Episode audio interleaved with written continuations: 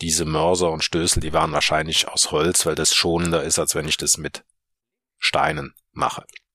Und dann habe ich eben dieses gedroschene Produkt sozusagen, das muss ich dann reinigen. Dann nehme ich wieder anderes Material oder nutze ich wieder anderes Werkzeug, nämlich wahrscheinlich Tücher oder Korbgeflechte, auf die ich dann eben das Gedroschene drauf schütte und dann das, den Prozess nennt man Worfeln. Also man hat auf diesem Korbgeflecht, sagen wir mal, Getreide und Spreu liegen und das wirft man hoch und durch die Luft oder den Luftzug fliegen dann die feinen Bestandteile weg, werden weggeweht und man fängt die Körner wieder auf.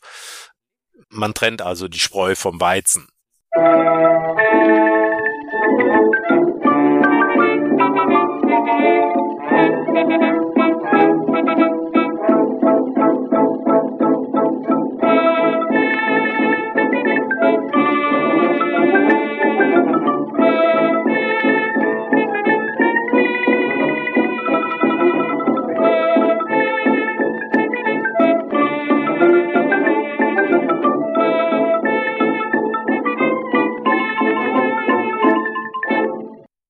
Diese Folge von Geschichte Europas ist eine Auftragsproduktion für das Projekt Geschichten Rheinisches Revier des Landschaftsverbands Rheinland. Dies ist das zweite Interview aus dieser Sonderreihe, die immer am letzten Sonntag eines Monats erscheint. Dr. Kerstin Schierhold und Dr. Erich Klaassen berichten in dieser Folge von der Jungsteinzeit im Rheinischen Revier. Wir hören von der Zeit, als der Mensch vom nomadischen Jäger und Sammler zum sesshafteren Ackerbauer und Viehzüchter wurde und wie dieser Umbruch sowohl die Natur als auch die Kultur im Rheinischen Revier stark veränderte.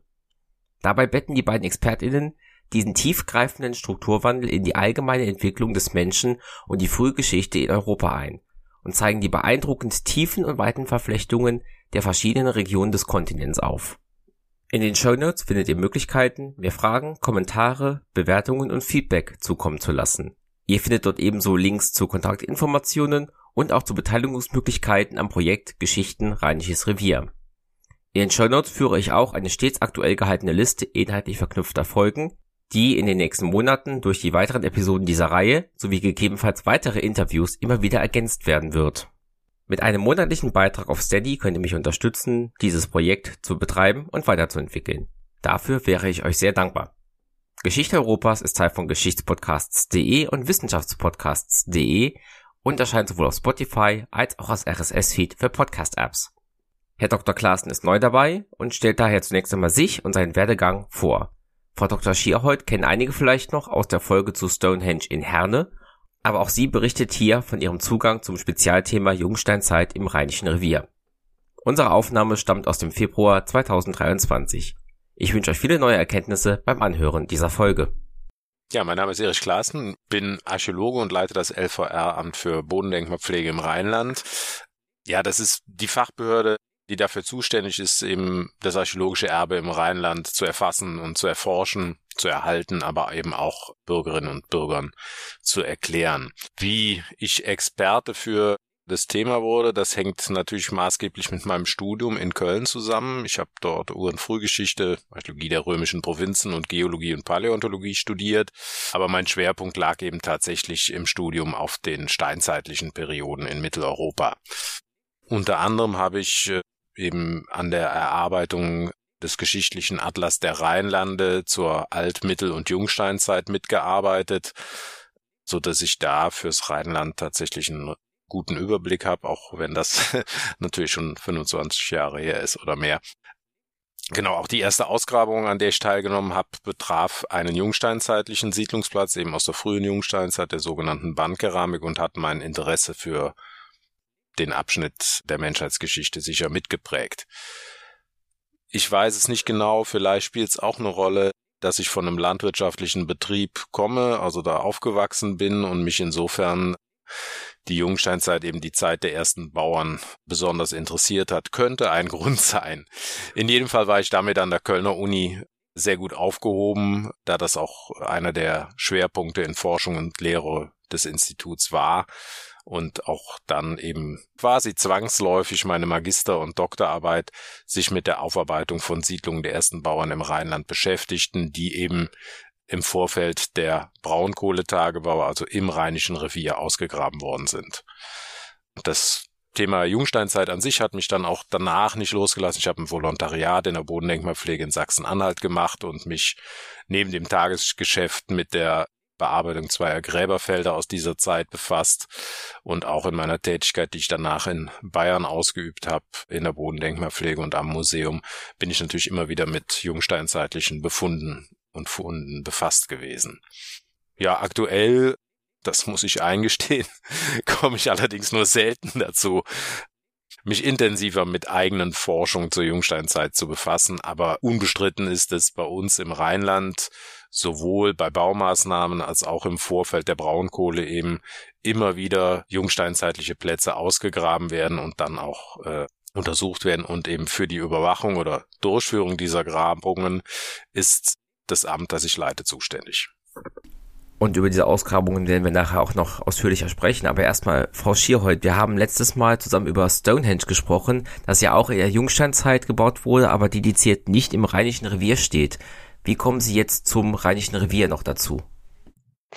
Ja, das stimmt. Das letzte Mal ging es um große Steine und um die Ausstellung Stonehenge in Herne.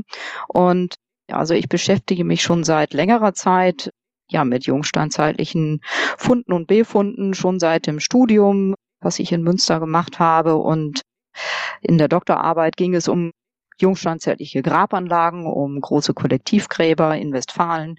Im Anschluss habe ich auch Forschungsprojekte Projekte dazu durchgeführt und bin dann halt eben als Expertin sozusagen für große Steine zur Stonehenge-Ausstellung gekommen. Aber ja jetzt im Rheinland tätig, das nun leider keine großen Steine und keine Megalithgräber und sowas wie Stonehenge hat, aber doch auch eine sehr, sehr spannende und sehr gut erforschte Jungsteinzeit. Und dadurch, dass ich ja eben mich schon sehr, sehr lange auch mit der Jungsteinzeit auseinandersetze, war das für mich jetzt kein großer Sprung. Ich lebe auch tatsächlich im Rheinland in Düsseldorf und insofern ist weiterhin sozusagen die Archäologie vor der Haustür mein Metier und ich freue mich, dass ich nun auch sozusagen das Rheinland ja über die Jungsteinzeit-Erforschung besser noch kennenlernen kann. Wenn wir bei Jungsteinzeit sprechen und generell über den Beginn der menschlichen Besiedlung im Rheinischen Revier sprechen, erstmal die Frage, seit wann lebt denn der Homo sapiens überhaupt auf dem Gebiet des Rheinischen Reviers? Also der Homo sapiens sapiens, der moderne Mensch, also wir sozusagen etwa seit 35.000 Jahren kann man sagen, ähm, in der Niederrheinischen Bucht oder im Rheinland, äh, wobei man das tatsächlich aufgrund der geringen Zahl der, der Fundstellen aus dieser Zeit kann man da das Wissen nicht nur eben aus dem Rheinischen Revier schöpfen, sondern muss ein bisschen breiter schauen. Und man darf eben nicht vergessen, wenn wir als Archäologinnen und Archäologen von der Steinzeit sprechen, dann meinen wir insgesamt einen Zeitraum von fast zwei Millionen Jahren Menschheitsgeschichte. Ja, in der eben die Menschen über die längste Zeit als Jäger oder Fischer und Sammler lebten und ja, in dieser Zeit gibt's eben auch die Evolution des Menschen, die verschiedene Entwicklungen durchlaufen hat und für unsere Region sind sicherlich der Neandertaler Homo neanderthalensis oder eben der Homo sapiens sapiens, wir, der Jetzt-Mensch, entscheidend. Angesichts der zeitlichen Dimensionen, die man so vor sich hat, wurden die Menschen erst vor relativ kurzer Zeit, nämlich vor etwa 10.000 Jahren, dauerhaft sesshaft und bauten Getreide an und züchteten Tiere, was uns ja dann im weiteren Verlauf beschäftigen soll. Wenn jetzt dann der Mensch vor 35.000 Jahren im Rheinischen Revier ankommt, wie war damals Klima, Fauna, Flora? Ich habe grob im Hinterkopf, dass es irgendwann mal Eiszeiten gegeben hat. Welche Bedingungen fand man dort vor? Hm, ja, auch da ist es, ne, das ist das Eiszeitalter, so wird dieser Abschnitt der Erdgeschichte genannt. Umfasst auch die letzten zwei Millionen Jahre in etwa und da wechselten sich eben Warmzeiten mit Kaltzeiten ab und innerhalb derer hat man dann nochmal kürzere Warm- und Kaltphasen zu unterscheiden.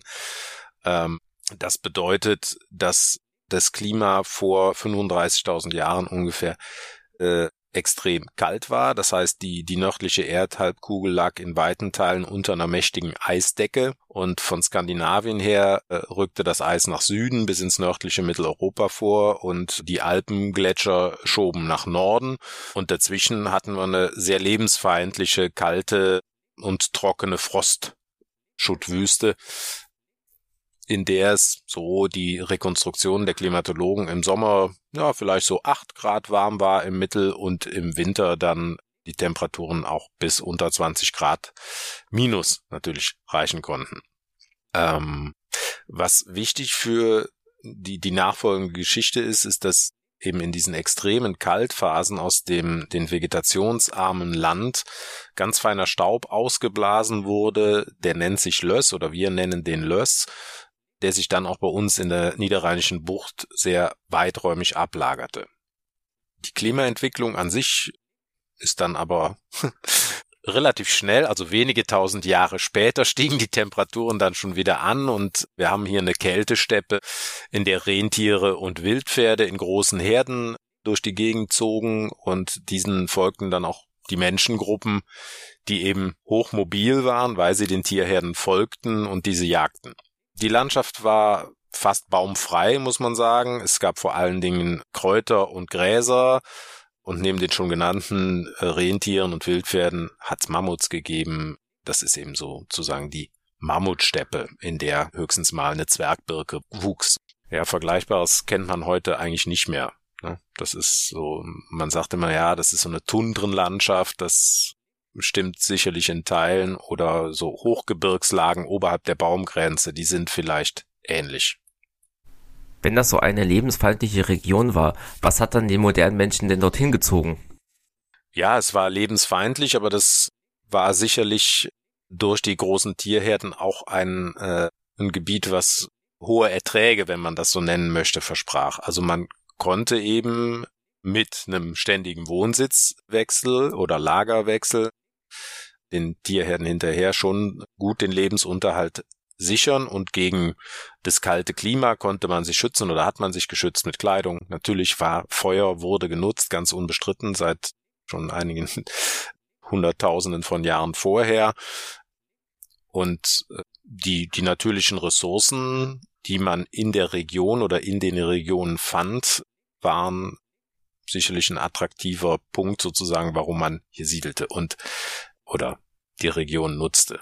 Ähm, man darf ja nicht vergessen, dass eben auf dem Weg von, von so einem Lager, wo man rastete, da, und dann zog man durch die Gegend, jagte, sammelte Pflanzen oder Kleintiere, beschaffte sich aber auch Rohmaterialien.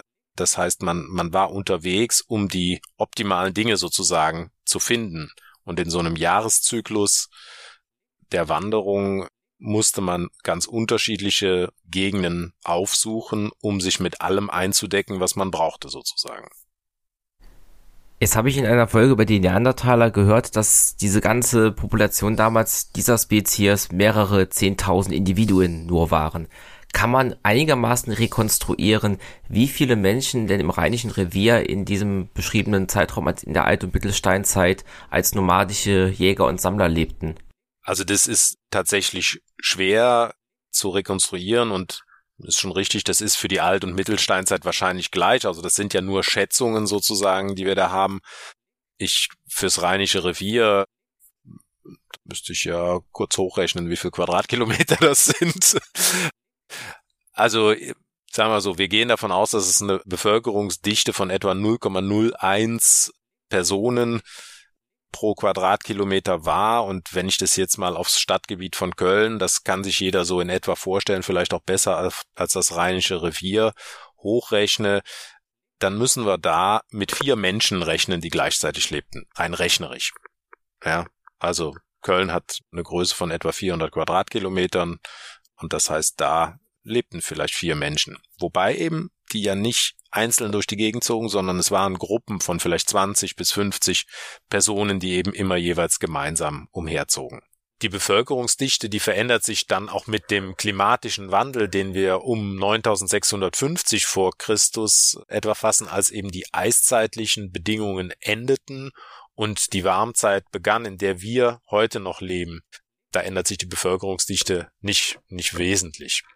Was aber passiert ist, dass mit dem wärmeren Klima eben diese Kältesteppe verschwindet und auch die in ihr lebenden Tiere. Und die Menschen, die passten sich diesem Wandel an. Das heißt, es gibt jetzt keine große Herdentierjagd mehr, sondern man verlegte sich darauf Rothirsche, Rehe, Auerochse und Wildschwein, also die Tiere, die in den lichten, die Tiere, die in den lichten Birken, Kiefernwäldern lebten, zu jagen. Diese Veränderung des Klimas hat auch dazu geführt, dass wir etwas vielfältigeres Nahrungs- oder vielfältigere Nahrungsressourcen haben. Und wir kennen auch aus der Braunkohlenregion einen Platz, der ganz besonders äh, wichtig ist für diese Zeit. Das ist Bedburg-Königshofen im Rhein-Erft-Kreis. Da kennen wir natürlich all die Steinwerkzeuge, Waffen, Knochen und auch Schmuckgegenstände und Nahrungsreste. Aber was da wichtig ist nebenher sind zwei vollständige Hirschgeweihe mit gelochten Schädelpartien. Das sind sogenannte Hirschgeweihkappen, die da gefunden wurden.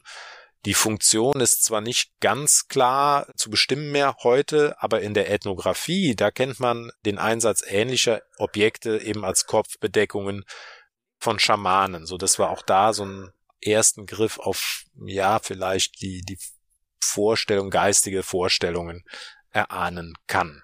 Was wir in der Mittelsteinzeit, die ja der Jungsteinzeit vorausgeht, nicht mehr kennen, sind so große Basislager, wie ich sie eben für die, für die Altsteinzeit benannt habe. Äh, und wir kennen aber sehr wohl nach wie vor die Schweifgebiete, also die Regionen, in denen sich die Menschen bewegten. Die waren nicht wesentlich kleiner als vorher. Das wissen wir eben aufgrund der Rohmaterialien der Feuersteingeräte dieser Zeit. Das heißt, auch da ist eine hohe Mobilität vorhanden mit wahrscheinlich noch kurzfristigeren oder mehrheitlich kurzfristigeren Aufenthalten, als wir das in der Altsteinzeit teilweise zumindest kennen. Aber was wir in der Mittelsteinzeit ganz gut fassen können, sind eben solche Lagerplätze mit Feuerstellen. Und in denen kamen unter anderem verkohlte Haselnussschalen vor, so dass wir schon annehmen können, dass die tatsächlich Nüsse geröstet haben. Die Lebensweise der Menschen in der Mittelsteinzeit hat sich also den veränderten klimatischen und ökologischen Bedingungen angepasst, was ein hohes Maß an Flexibilität, Anpassungsfähigkeit und speziellen Kenntnissen erforderte. Es handelt sich aber immer noch um Wildbeuter, die sich ihre Nahrung eben durch die Jagd auf Wildtiere, den Fischfang sowie durch das Sammeln von wildwachsenden Pflanzen oder Kleintieren aneigneten und sich dabei nie langfristig an einem Ort aufhielten. Das ändert sich bei uns im Rheinland eben erst um etwa 5300 vor Christus, als die ersten jungsteinzeitlichen Bauern hier sesshaft wurden und Nahrung produzierten. Kann man denn bei diesen Großfamilien auch sowas wie spezifische Kulturen, Bräuche, Gewohnheiten auch noch im archäologischen Befund feststellen oder vielleicht sogar Entwicklungen, dass sich über die Tausende von Jahren, die sie immerhin da gelebt haben, Dinge verändert haben, wie man den Alltag gestaltete? Natürlich, wir sprechen von Kulturen. Kulturen meint in unserem Verständnis aber immer ähnliche Werkzeugspektren sozusagen, weil das, was wir aus der Zeit haben, sind ja vor allen Dingen Werkzeuge aus Stein. Ähm, es kommen dann zwar auch je nach Erhaltungsqualität äh, Knochengeräte oder Schmuckgegenstände mit dazu und da sieht man natürlich auch einen Wandel, der aber in Zeiträumen verläuft, die eben mehrere hundert oder tausende Jahre umfassen. Und das heißt, die, die Technik verändert sich, wie man Steingeräte herstellt, Werkzeuge herstellt.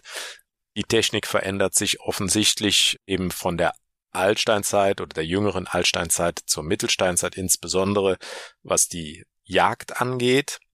Während wir eben so in dem Zeitraum von, sagen wir mal, vor 35.000 Jahren mit Speerschleudern gejagt hat, ist es eben Ende der Altsteinzeit und der Mittelsteinzeit vor allen Dingen Pfeil und Bogen, die genutzt wurden. Und es gibt ähm, Objekte, künstlerische Darstellungen sozusagen, die auch sich verändern. Sehr berühmt sind ja in, in Süddeutschland unsere Höhlen mit den Kleinkunstobjekten aus Elfenbein, während wir bei uns zum Beispiel in der späten Altsteinzeit äh, große Basislager kennen, in Gönnersdorf oder in Andernach, das ist im Mittelrheingebiet, wo eben diese, äh, die Böden der Hütten mit Schieferplatten ausgelegt waren und auf diese Schieferplatten drauf haben die Menschen, die da lebten, Tiere graviert oder auch Menschenfiguren, auch Gruppen von Menschen oder auch nur geometrische Muster und sowas wie diese gravierten Platten mit geometrischen Mustern, das kennen wir eben auch aus dem Rheinischen Revier. In Inden ist sowas ausgegraben worden, so dass man schon sagen kann, naja, das sind ähnliche Vorstellungen vielleicht oder, oder, äh, ja, kulturelle Eigenheiten in einem relativ großen Gebiet schon verbreitet, ja. Kann man aus solchen Funden wie Speerschleudern und Pfeil und Bogen rekonstruieren, ob man dort vor Ort selber auf diese Idee gekommen ist oder war das Technologietransfer aus anderen Regionen? Es ist sicherlich ein Technologietransfer, wobei eben die Frage ist, sind die Menschen es, die die Idee mitbringen sozusagen oder erzählt man sich und übernimmt dann die Idee? Das ist jetzt für Pfeil und Bogen, der ist sicherlich nicht hier erstmalig bei uns im Rheinland entwickelt worden. Äh, und auch die Speerschleuder, die ältesten Speerschleuderfunde, muss man sagen, kommen aus Südfrankreich, wenn ich es richtig in Erinnerung habe. Aber eben aufgrund der hohen Mobilität, die diese Gruppen hatten und äh, auch, dass sie sich natürlich begegneten, ja, anderen Gruppen begegneten, ist dieser Austausch sicherlich ganz wesentlich gewesen, damit sich diese Technologien fortsetzten. Und dann muss man eben das Geschick haben und auch die Einsicht, dass bestimmte Techniken besser sind und dann übernimmt man die, glaube ich, automatisch, wenn man sich mit den widrigen Bedingungen, in denen man lebte, aus besser klarkommen will, sagen wir so. Jetzt haben Sie ja eben auch schon erwähnt, einen dieser Umbrüche, der jetzt stattfindet, ist, man wird irgendwann von der nomadischen Lebensweise übergehen zu etwas sesshafteren Modellen des Lebens. Hm. Wann findet das statt und über welchen Zeitraum beginnt man weniger durch die Gegend zu ziehen und permanentere Siedlungsorte zu bilden? Da muss man etwas weiter ausholen, um damit ein bisschen ja, das Ganze auch für das Rheinland besser einordnen zu können. Denn dieser Umbruch, äh, dieser Übergang zu diesen sesshafteren Lebensweisen, der also viele verschiedene Änderungen beinhaltet, der beginnt tatsächlich nicht hier, sondern im vorderasiatischen Raum, genauer im sogenannten fruchtbaren Halbmond. Also das entspricht einer Region, die heute tatsächlich in mehreren Staaten liegt.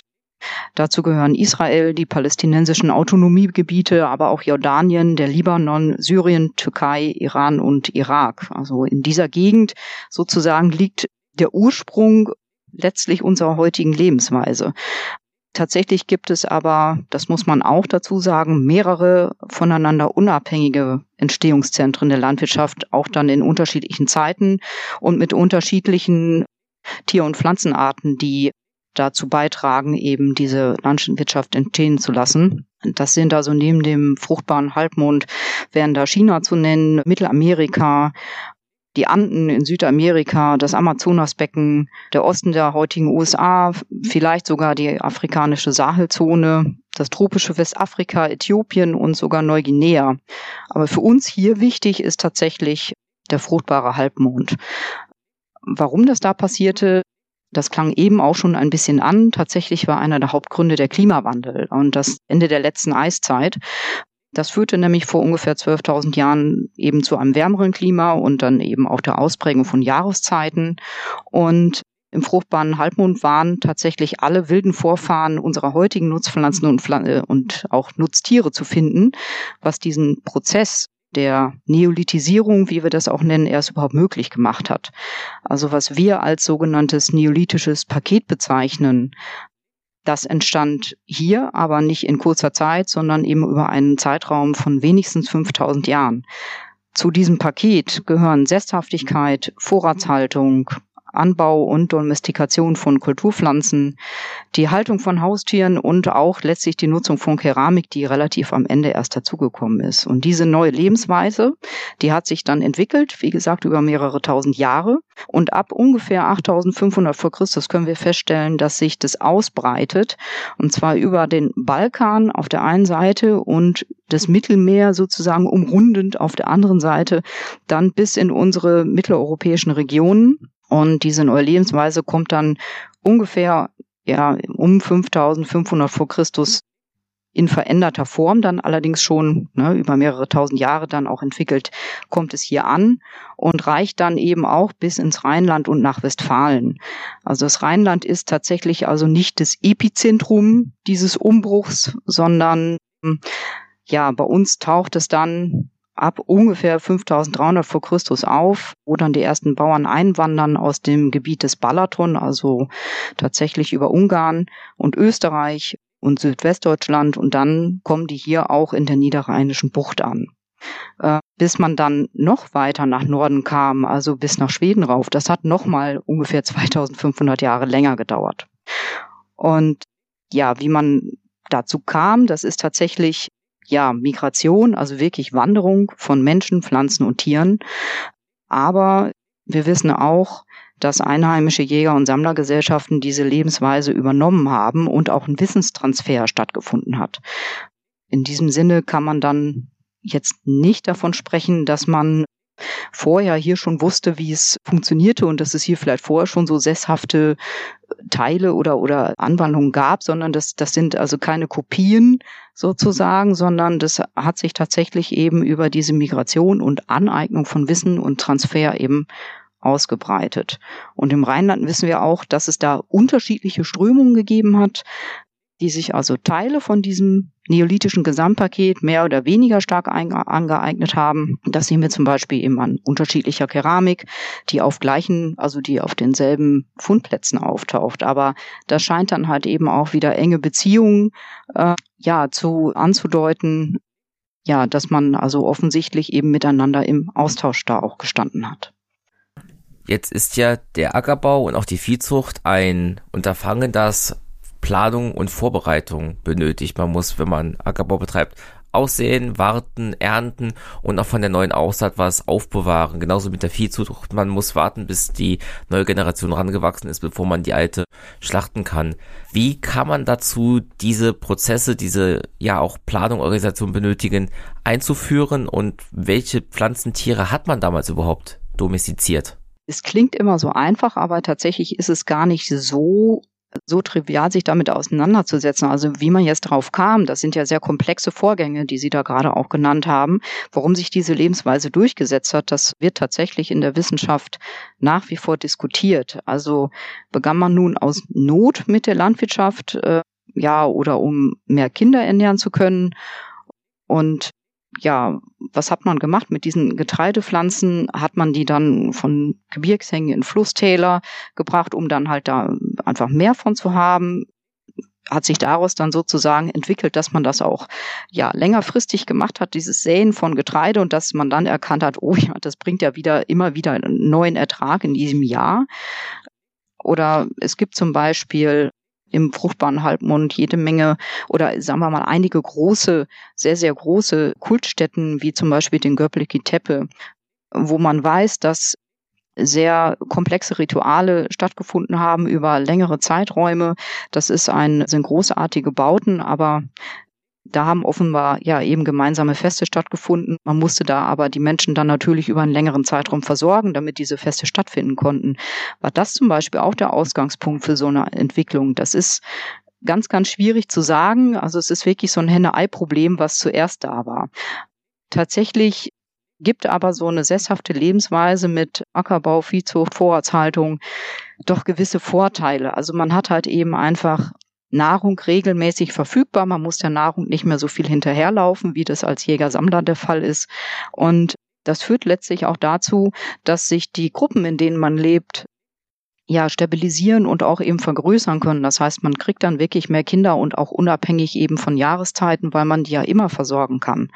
Und das bedeutet aber auf der anderen Seite auch wieder, in dem Moment, wo man einen größeren Bevölkerungszuwachs hat, braucht man natürlich auch mehr Platz und man braucht auch mehr Ressourcen. Und je größer so eine Siedlung dann wird, desto knapper werden die Ressourcen drumherum, egal wie viel man anbaut oder wie viele Tiere man dann domestiziert. Es wird einfach irgendwann endlich. Und das führt dann dazu, dass sich letztlich kleine Gruppen dann eben abspalten und dann ja neue Gebiete sozusagen besiedeln und kolonisieren. Also das ist im Endeffekt so ein bisschen der, der, der Treiber auch für eine Migration, wie wir die auch tatsächlich ja inzwischen genetisch nachweisen können, wirklich letztlich ausgehend vom fruchtbaren Halbmond bis in unsere mitteleuropäischen Gebiete, bis ins Rheinland hinein. Und das ist halt äh, ja sozusagen ein, ein Nachteil, ne, dass man diese Ortskonstanz dann nicht mehr wahren kann und migrieren muss. Auf der anderen Seite ja, bietet es natürlich die Möglichkeit, sich weiterzuentwickeln. Zur Nahrung können wir doch einiges dann auch beitragen. Also wir kennen ja verschiedene Keramikgefäße eben auch durch die Brunnenfunde durchaus Holzgefäße, die natürlich der Aufbewahrung, aber auch der Zubereitung unterschiedlicher Speisen und Getränke gedient haben dürften. Und wir haben es im Rheinland nicht für alles Nachweise, aber wir wissen zum Beispiel, dass es Brot gegeben hat, aber eben auch Getreidebreie, die eben hergestellt wurden. Und außerdem ist auch durchaus von ja, verschiedenen Milchprodukten bis hin zu Käse auszugehen. Und was wir natürlich, wo wir weiter von ausgehen dürfen, ist, dass weiter also einheimische Früchte, Nüsse, ja, sowie eben auch äh, Fleischbestandteil der Nahrung gewesen sind. Dabei gab es eben das Fleisch von den jetzt neuen Haustieren, aber eben auch äh, weiterhin durchaus von Wildtieren. Und ähm, das kann man sich aber sicherlich nicht so häufig vorstellen, wie wir das heute praktizieren, beziehungsweise wie wir tatsächlich ja inzwischen heute wieder auch versuchen, in Teilen zumindest etwas davon zurückzutreten, dass wir wirklich jeden Tag Fleisch essen. Aber es ist selten, aber sicher regelmäßig auch verzehrt worden im Neolithikum. Wir kennen jetzt keine bestimmten Rezepte, aber es ist doch anzunehmen, dass die Menschen vielleicht bereits ähnlich einfallsreich gewesen sind, wie wir das heute sind in der Kombination von bestimmten Zutaten und das drückt sich ja auch lustigerweise inzwischen wieder aus in einigen Restaurants, die zum Beispiel ja eine Paleo-Diät oder eine ja Ernährung auf steinzeitlicher Basis wieder anbieten. Das kommt ja heutzutage alles wieder, wobei sich das aber dann wieder bezieht eben auf die Ernährungsweise, bevor Ackerbau und Viehzucht eingeführt worden sind. Ein Nachteil ist sicherlich auch ja in der Gesundheit zu sehen, die eigentlich durch das durch die Umstellung der Lebensweise sozusagen auch eine Umstellung ja der der der Ernährung nach sich zog und das hat nicht immer gute Auswirkungen auf den Körper gehabt. Also ein schönes Beispiel, mit dem man das bis heute ganz gut erklären kann, ist, dass ja doch immer noch sehr viele Menschen an Laktoseintoleranz leiden. Das liegt einfach daran, dass wir, dass unser Körper einfach nicht gewohnt war, ähm, Milchprodukte zu konsumieren, die halt eben erst durch die Domestikation von Tieren sozusagen auch ja, bei uns Einzug gehalten hat und dieses nicht abbauen können oder dieses nicht vorhandensein des Enzyms, was Milchzucker abbaut, das haben ja doch noch relativ viele Leute heute. Und das ist einfach ein Erbe unserer ursprünglichen Lebensart als Menschen, die als Jäger-Sammler eben halt keine Milchprodukte zur Verfügung hatten. Aber das haben die Leute damals sicher nicht erkannt. Und es bot halt eben viele Vorteile, Milchprodukte eben halt immer zur Verfügung zu haben.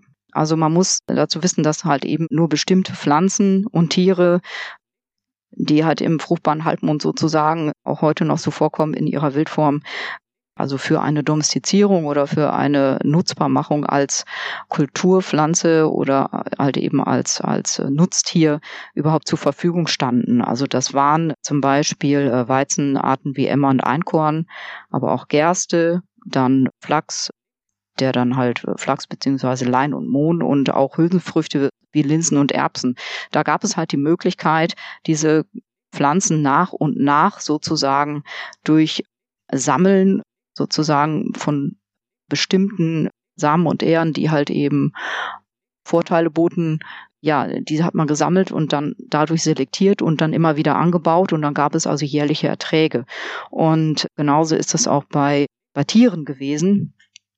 Da gab es halt eben Rinder, Schweine, Schafe und Ziegen, die sich halt besonders dafür geeignet haben, tatsächlich ja äh, sozusagen auch gezähmt zu werden ja. Da hat man also die ich sage jetzt mal so die aggressiveren Tiere hat man aufgegessen und auch die Tiere die zum Beispiel sehr spitze Hörner hatten die vielleicht auch ein bisschen schlauer waren als andere. Und dann ergab sich dann so mit der Zeit sozusagen eine eine Selektion wo man dann eben Tiere hatte die die man halt sehr gut beherrschen konnte.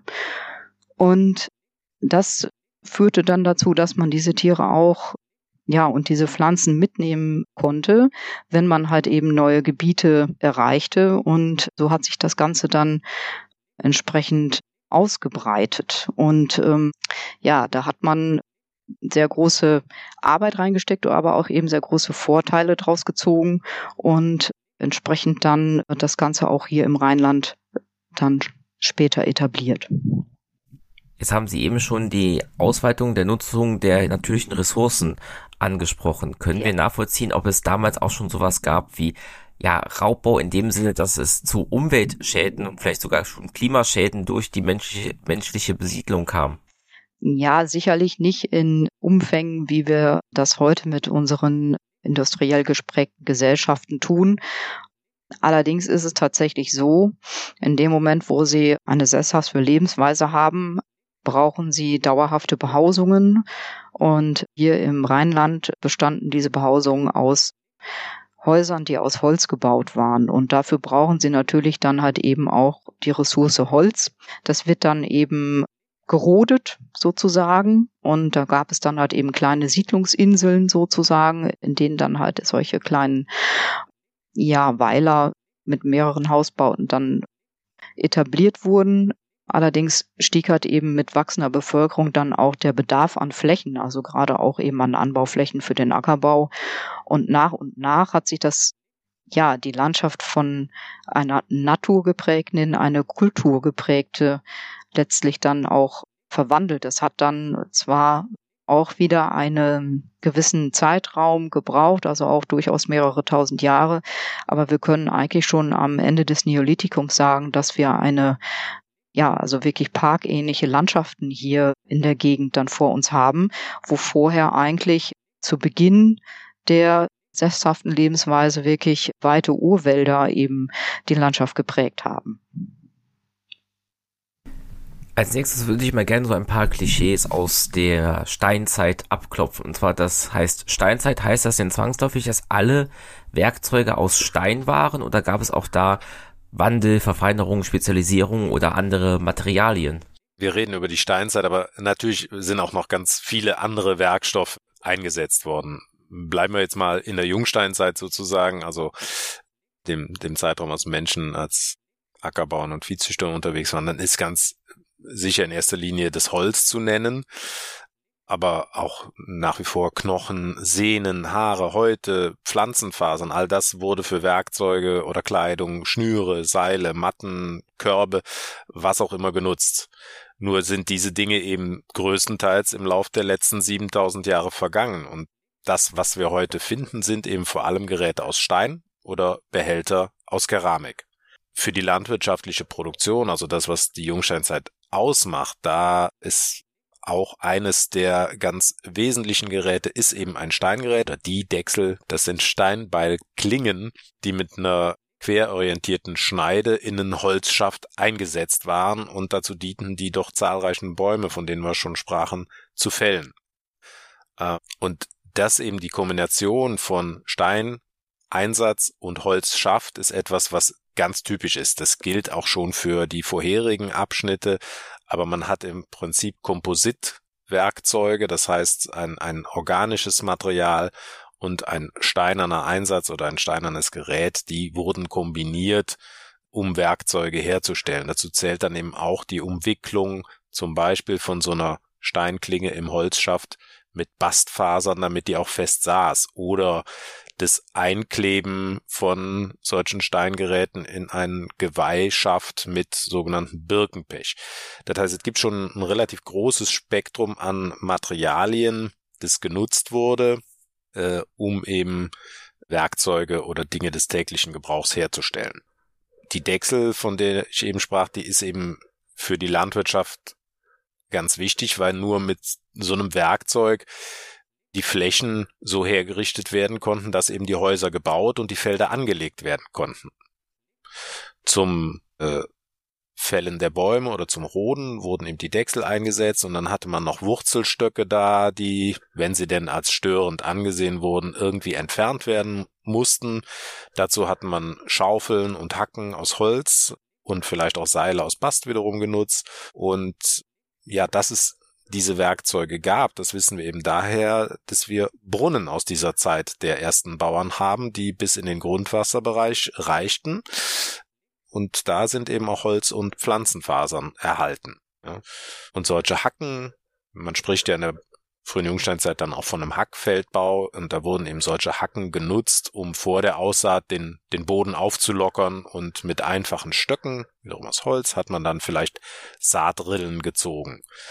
Bei der Ernte kamen dann wiederum Steingeräte zum Einsatz, sogenannte Sichelklingen. Das sind wenige Zentimeter lange und recht schmale Feuersteingeräte, die eben in einen meist wahrscheinlich gebogenen Schaft aus Geweih oder Holz eingeklebt waren und mit denen hat man dann die Getreidehalme abgeschnitten. Die Ähren, die wurden mit den Händen wahrscheinlich abgezupft und ja, dann anschließend vielleicht in Erdsilos eingelagert. Auch das kennen wir, ist ein Kennzeichen der Jungsteinzeit, dass eben Gruben angelegt werden und Vorräte gehalten werden. Äh, andererseits können die auch unmittelbar verarbeitet werden. Dabei kamen dann wiederum andere Geräte zum Einsatz. Wahrscheinlich auch aus Holz oder am wahrscheinlichsten aus Holz waren Mörser mit entsprechenden Stößeln, in die man die Ähren oder die Körner, die man aus den Ähren ausgedroschen hatte, füllte, um sie von den Spelzen, also so Getreidekörner haben so ein so feine Häutchen außenrum, die aber nicht gut für den Verzehr geeignet sind. Und die muss man äh, eben entspelzen, so nennt sich das. Und diese Mörser und Stößel, die waren wahrscheinlich aus Holz, weil das schonender ist, als wenn ich das mit Steinen mache. Und dann habe ich eben dieses gedroschene Produkt sozusagen, das muss ich dann reinigen. Dann nehme ich wieder anderes Material oder nutze ich wieder anderes Werkzeug, nämlich wahrscheinlich Tücher oder Korbgeflechte, auf die ich dann eben das Gedroschene drauf schütte und dann das, den Prozess nennt man Worfeln. Also man hat auf diesem Korbgeflecht, sagen wir mal, Getreide und Spreu liegen und das wirft man hoch und durch die Luft oder den Luftzug fliegen dann die feinen Bestandteile weg, werden weggeweht und man fängt die Körner wieder auf. Man trennt also die Spreu vom Weizen und Letzterer wurde dann auf Handschiebemühlen, die häufig aus Sandstein sind, zu Schrot, Grieß und Mehl ausgemahlen. Ähm, es ist aber auch nicht so, dass jetzt zwingend die Spreu, von der ich sprach, als Abfall angesehen wurde, sondern auch die konnte weiterverwendet werden. Ne? Man hat damit zum Beispiel äh, bei der Herstellung von Keramik die dem Ton beigemengt, wodurch die Gefäße bei der Trocknung und beim Brand weniger anfällig für Risse waren. Das heißt, man hat eigentlich alles genutzt, was anfiel, auch eben bei der Verwertung von Tieren. Die, die Knochen, die man verarbeiten konnte zu Geräten, wurden genauso gut genutzt, um das Mark zu gewinnen und damit hatte man ein sehr äh, proteinreiches Nahrungsergänzungsmittel, wenn man so möchte. Also es ist nicht nur das Fleisch, was vom Tier genutzt ist, werden die Knochen genutzt, wird das Knochenmark genutzt. Die Sehnen, ich sprach schon davon, sind natürlich, wir alle kennen die Bogensehne. Der Name kommt ja eben davon, dass da früher Tiersehnen für verwendet wurden. All das müssen wir uns auch in der Jungsteinzeit als Rohmaterialien für Werkzeuge, Waffen, Gerät vorstellen, auch wenn wir es nur selten überliefert haben ja, in der Jungsteinzeit lebte man, Sie haben es gesagt, anscheinend auch schon in Häusern mit Brunnen, mit Tiergehegen, mit Feldern und so weiter. Wie muss man sich diese Siedlungen vorstellen? Wie groß waren diese Häuser? Wie groß waren diese, ich nenne es jetzt einfach mal Dörfer? Und gab es da auch schon sowas wie, dass man da Zäune, Wälle, Mauern drumherum gebaut hat? Definitiv reden wir nicht mehr von Höhlenmenschen in der Jungsteinzeit, wobei das auch für die vorhergehenden Abschnitte nicht richtig wäre. Es wurden zwar in Alt- und Mittelsteinzeit sicherlich häufiger Höhlen genutzt, aber das war nicht das Haupt, äh, die Hauptunterkunft sozusagen. Die jungsteinzeitlichen Bauern lebten genau in festen Häusern und das dauerhaft. Bevor ich aber jetzt auf die Siedlungen eingehe, weil das ist schon, also äh, wichtig zu verstehen aus meiner Sicht, dass man weiß, wie die Landschaft aussah, in die diese Bauern dann reinkamen. Ja, also da sind einerseits die Böden, die wir uns vor Augen führen müssen. Hier in der Niederrheinischen Bucht sind das sogenannte Parabraunerden auf Löss. Und diese Böden, die haben auch heute noch ein hohes ackerbauliches Ertragspotenzial. Das heißt, die ersten Bauern, die vor siebeneinhalbtausend Jahren hier in unsere Region kamen, die besiedelten eine der fruchtbarsten Gegenden in Deutschland. Die Region war mit einem dichten Laub-Mischwald bestanden, vor allen Dingen Linden und Ulmen, gab es aber auch Esche, Eiche, Ahorn. Und hier wurden eben diese Rodungen angelegt und das Holz, das wurde zu einem nicht unerheblichen Maß als Baumaterial für die typischen Gebäude genutzt. Und die bestanden, das kennen wir aus zahlreichen Ausgrabungen. Ich muss gestehen, ich kann jetzt nicht mehr, aber wir kennen wahrscheinlich so um die 2000 Häuser und die sehen mehr oder weniger immer gleich aus. Ähm, Die haben fünf parallele Pfostenreihen. Die drei inneren Reihen dienten sozusagen dazu, das Dach zu tragen und die äußeren beiden Pfostenreihen, äh, die bildeten die Wand. Und die Häuser, sie fragt nach der Größe, die wenn sie ganz, äh, die, es gibt unterschiedliche Bautypen sozusagen und die großen, die sind 25 bis 35 Meter, manchmal 40 Meter lang, 6 bis 8 Meter breit und äh, die, die Firsthöhe, die rekonstruieren wir so bei 5 bis 6 Metern, je nachdem. Ganz klassisch ist eigentlich für diese Häuser, dass sie ähm, Nordwest-Südost orientiert stehen. Das hat was mit den Wetterverhältnissen zu tun, also mit der Wetterseite. Und da ist eben hier bei uns in der Region eine Nordwest-Südost-Orientierung ganz gut, so dass der, der nordwestliche Giebel im Prinzip der Wetterseite zugewandt ist. Ähm, die Häuser sind immer vierschiffig und dann gibt's drei Bauteile sozusagen in, in der Längsachse, also ein wenn man so möchte, einen nordwestlichen Teil, einen Mittelteil und einen südöstlichen Teil dieser Häuser. Und was wir sehen, ist, dass diese Bauteile kombiniert werden konnten, unterschiedlich. Also es gibt eben die klassischen Großbauten, die aus allen drei Bauteilen bestehen. Dann gibt es welche, die bestehen nur aus so einem Nordwest- und Mittelteil. Und es gibt aber auch welche, die eben nur ein Mittelteil haben oder aus einem Mittelteil bestehen. Und innerhalb dieser Häuser sehen wir im Südosten, also wenn wir jetzt über den dreigeteilten Bau reden, sehr häufig oder regelhaft Doppelpfostensetzungen. Das heißt, da geht man davon aus, dass ein, ein zweiter Pfosten oder mehr an mehreren Stellen zwei Pfosten nebeneinander nach oben gingen. Und das wird so gedeutet, dass das ein Zwischengeschoss trug. Und dieses Zwischengeschoss in den Häusern, da nimmt man an, dass es als Speicher genutzt wurde. Der Mittelteil eben immer da ist sozusagen. Der wird als, als Kern eines solchen Hauses verstanden, wo man eben, ja, wohnen, schlafen, arbeiten konnte. Das, das ist so die, die Rekonstruktion oder die Vorstellung, wie solche Häuser genutzt wurden. Und die Siedlungen, ja, zu denen gehörten in unmittelbarer Nähe die Felder, und am Siedlungsrand sozusagen, ich, ich sprach davon, es sind Rodungen, die angelegt werden. Das heißt, es sind Inseln im Waldmeer, wie diese Siedlungen da liegen. Und eben in den Randbereichen, da wird man sich auch Hecken vorstellen können, weil sich eben so in, in diesem Übergangsbereich von Wald zu Rodung bildet sich eine ganz bestimmte Vegetation aus, die heckenartig sein kann. Das können wir auch nachweisen anhand der Pflanzenreste.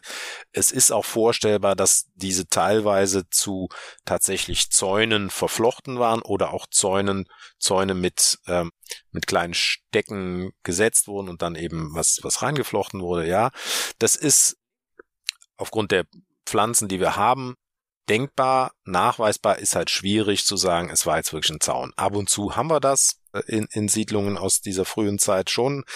Und die dienten natürlich einerseits dem Einhegen sozusagen der Tiere oder können dem gedient haben, andererseits aber auch dem Schutz der Felder vor Wildtieren. Weil auch heute finden Bauern das nicht so super, wenn ein Wildschwein durchs frisch gesäte Feld äh, rennt oder eben Rehe kommen und alles abknabbern. Das heißt, das brauchte man auch schon in der Jungsteinzeit, wenn man denn seine Aussaat schützen wollte. Dass die Siedlungen, die ja meist entlang kleinerer Bäche lagen und eben aus einem Einzelgehöft oder mehreren gleichzeitigen Gehöften bestehen, das sind Erkenntnisse, die wir im Rheinischen Revier gewonnen haben und in den Siedlungen sind dann im Lauf so einer 350-jährigen Besiedlung, die das ja hat innerhalb der Bandkeramik, auch da reden wir eben über 350 Jahre hier im Rheinland, da sind Schwankungen in der Anzahl der gleichzeitigen Häuser festzustellen. Das können wir bei uns im Rheinischen Revier dadurch nachvollziehen, dass wir eben diese Siedlungsflächen weitgehend freigelegt haben. Und eben aufgrund der Lage der Häuser zueinander und der Veränderungen im Fundgut können wir dann eben die Besiedlungsgeschichte des einzelnen Platzes, aber auch ganzer Tallandschaften oder Siedlungsgruppen im gesamten Rheinischen Revier im Detail nachvollziehen. So dass wir unter anderem feststellen, dass bei den größeren Siedlungen oder Großsiedlungen eben so eine Ortskonstanz von 350 Jahren vorhanden ist, die dann Voraussetzung dafür ist, dass es scheinbar bei einzelnen Haushalten oder vielleicht Familien sich speziell Nutzungsrechte einstellen für bestimmte Ressourcen. Ja, und daraus können wir dann wiederum Ableitungen hinsichtlich der gesellschaftlichen Verhältnisse insgesamt ziehen, äh, die archäologisch vor allen Dingen gut im Rheinischen Revier belegt sind. Die Häuser, die wir aus der Bandkeramik eben sehr viel kennen oder sehr häufig kennen, die waren sozusagen die zentrale Produktionseinheit oder Konsumptionseinheit auch dieser ersten bäuerlichen Gesellschaften und wir stellen uns das so vor, dass äh, da ja Familien oder Verbünde soziale Gruppen zusammenlebten, die wahrscheinlich so aus maximal drei Generationen bestanden. Ob wir dann über sechs bis zehn oder vielleicht auch zwölf bis zwanzig Bewohner pro Haus sprechen, das ist schwer zu ermitteln. Klar ist aber, für die Jungsteinzeit generell und eben auch für die Bandkeramik oder die frühe Jungsteinzeit im Rheinland, dass die Bevölkerungsdichte sich mit der sesshaften Lebensweise der ersten Bauern deutlich erhöht hat. Und um wieder das Beispiel von vorhin zu nehmen, lebten jetzt auf einer Fläche so groß wie die Stadt Köln vielleicht rund 300 Menschen. Da ist aber wichtig zu betonen, dass die Siedlungen eben nicht überall im Rheinland zu finden sind, sondern nur da, wo die guten und ertragreichen Böden vorkamen. Das heißt, es gibt Gegenden mit einer besonderen Siedlungsverdichtung, und damit auch einer hohen Bevölkerungszahl. Und es gibt auch solche Gegenden, die nur sporadisch, beispielsweise für die Jagd oder das Vieh in die Mittelgebirge zu treiben, aufgesucht wurden. Genau ein anderer Aspekt, den sie aufwarfen, Welle, Schutz. Ja, auch das kennen wir insbesondere aber vom Ende dieser frühen Ackerbauerkultur hier im Rheinland, die wir als Bandkeramik bezeichnen, die äh, da werden Gräben angelegt und die Gräben, das ist das, was in den Boden ging, das finden wir heute und wir nehmen eben an, dass der Aushub als Wall aufgehäuft wurde neben dem Graben und somit eine Schutzfunktion hatte. Hm. Es gibt aber solche Wallgrabenanlagen auch ohne, dass wir Häuser im Inneren haben. Deshalb ist es immer ein bisschen umstritten in der Forschung, welche Funktion diese Dinge denn nun genau hatten. Weil äh, wenn niemand drin wohnte, frage ich, was schützt das Ding dann? Wenn es um eine Siedlung rum ist, kann man annehmen, ja, das hatte eine gewisse Schutzfunktion auch wenn wir tatsächlich nicht feststellen können, dass es im Rheinland großartig kriegerische oder, naja, kriegerisch ist sowieso falsch, gewalttätige Konflikte gegeben hat. Dafür fehlen uns die Daten. Das kennt man aus anderen Regionen. Also wissen wir trotz der teilweise schon auftretenden Ressourcenmangel nicht davon, dass man versucht hat, sich andere Gebiete jetzt gewaltsam zu ermächtigen. Das können wir sicherlich so in der Form nicht nachweisen. Also was wir tatsächlich nachweisen können, sind halt eben äh, wie eben auch schon anklang, jetzt nicht direkt aus dem Rheinland, aber aus anderen Regionen. Da können, kennen wir Hinweise, dass es Fundplätze gibt, wo ja viele Tote auf einmal begraben worden sind. Also viele, also das würden wir dann eben auch als Massengräber tatsächlich bezeichnen. Und an den Skeletten sind tatsächlich Gewaltanwirkungen zu erkennen, denn diese Menschen wurden meistens erschlagen, wie die Schädel beziehungsweise die Löcher in den Schädeln beweisen, die wir dort finden können. Also so eine Dechsel kann halt eben nicht nur ja ein Baum fällen, sondern halt eben auch sich ja kann sich auch effektiv als Waffe einsetzen lassen. Wir können uns auch vorstellen, dass halt zum Beispiel solche ja, ich sag mal, Klingen von Feuersteinen, die vielleicht so als Dolche oder sowas genutzt wurden, dafür verwendet worden sein könnten, wobei man tatsächlich in erster Linie eben Funde hat, wo tatsächlich Schädelverletzungen durch ja, durch, durch Einwirkung durch große Felsgesteingeräte dann zum Tod geführt haben. Es gibt das eben aus verschiedenen Regionen in Deutschland, aus dem süddeutschen und aus dem mitteldeutschen Raum. Und es gibt auch verschiedene Überlegungen, was zu solchen Ausbrüchen an Gewalt geführt haben könnte. Möglicherweise deutet sich inzwischen an, dass da vielleicht Diebstahl bzw. Raub der Grund gewesen sein könnte. Es fehlen nämlich bei einigen Fundplätzen tatsächlich junge Frauen unter den Ermordeten und vielleicht wurden die dann entsprechend einfach aus einer Siedlung ja sozusagen entführt und die anderen Angehörigen der Gruppe wurden dann ja tatsächlich ermordet. Es gibt aber auch Fundplätze, die darauf hindeuten, dass dort vielleicht ja auch über längere Zeiträume Gefangene einem ja wie auch immer gearteten rituellen Tod zugeführt worden sein könnten. Das zeigen, da ist zum Beispiel der Fundplatz Herxheim bei Landau recht bekannt. Da gibt es auch Schnittspuren an den menschlichen Knochen. die ja in den letzten Jahren immer wieder ja zu Diskussionen auch in der Forschung geführt haben, ob man da vielleicht nicht so damit rechnen muss, dass ein wie auch immer gearteter ritueller Verzehr von Menschenfleisch sozusagen da angedacht werden könnte. Das ist aber tatsächlich so in der Form auch nicht nachweisbar. Wir kennen halt diese Schnittspuren und was dann passiert ist, äh, ja, ist halt eben Gegenstand wissenschaftlicher Debatten nach wie vor. Da gibt es also tatsächlich noch viel zu forschen. Das sind aber eben auch, muss man dazu sagen, diese Fundplätze sind nach wie vor Einzelfälle und also tatsächliche kriegerische Auseinandersetzungen sind damit nicht in Verbindung zu bringen. Das kennen wir tatsächlich dann erst eigentlich ab der Bronzezeit, also doch deutlich später, einige tausend Jahre später, wo wir gewisse Fundplätze haben oder eine Überlieferung haben, zum Beispiel aus dem Tolensetal, wo tatsächlich ja ein, also wo wir davon ausgehen, dass ein, ein Schlachtfeld ja da vor uns liegt, was wir dort ausgegraben haben. Das ist aber jetzt im Neolithikum in der Form nicht der Fall. Und äh, es gibt Gewalteinwirkungen an Skeletten, die wir nachweisen können, aber letztlich keine Hinweise auf, sagen wir mal, konzertierte Aktionen, die halt eben auf kriegerische Auseinandersetzungen hinweisen würden, die also ja größere Bereiche betreffen dann mal weg von diesem etwas gewalttätigeren Gedanken hin zum Alltag, zur Kultur, zur Religion. Können wir rekonstruieren, wie die Menschen ihren Alltag verbrachten, wie sie sich ihr Leben gestalteten und auch woran sie glaubten? Wir haben natürlich einige Hinweise darauf, also zum Beispiel ja über die Bestattung. Also starb ein Mensch, wurde er bestattet. Und das zeugt halt eben von Jenseitsvorstellungen, die wir aber in der Regel dann doch wieder nicht näher differenzieren können. Tatsächlich wandeln sich eben auch die Bestattungssitten im Lauf des Neolithikums sehr stark.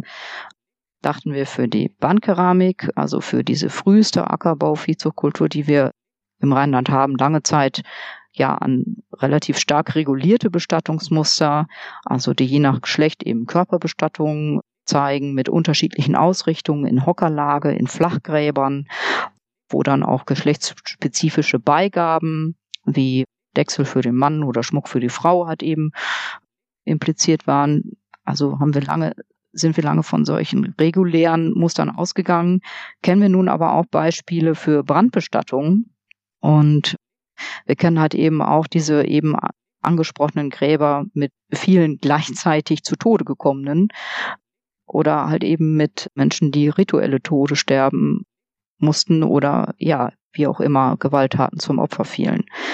Das ist also ein sehr komplexes Thema. Trotzdem sind die halt eben alle auf uns gekommen. Das heißt, sie wurden in irgendeiner Form bestattet. Und neben solchen Einzelbestattungen kennen wir dann im späteren Neolithikum auch Kollektivbestattungen, wo zum Beispiel wirklich über mehrere hundert Jahre Großsteingräber genutzt wurden, um dann auch mehrere hundert Personen insgesamt darin zu bestatten.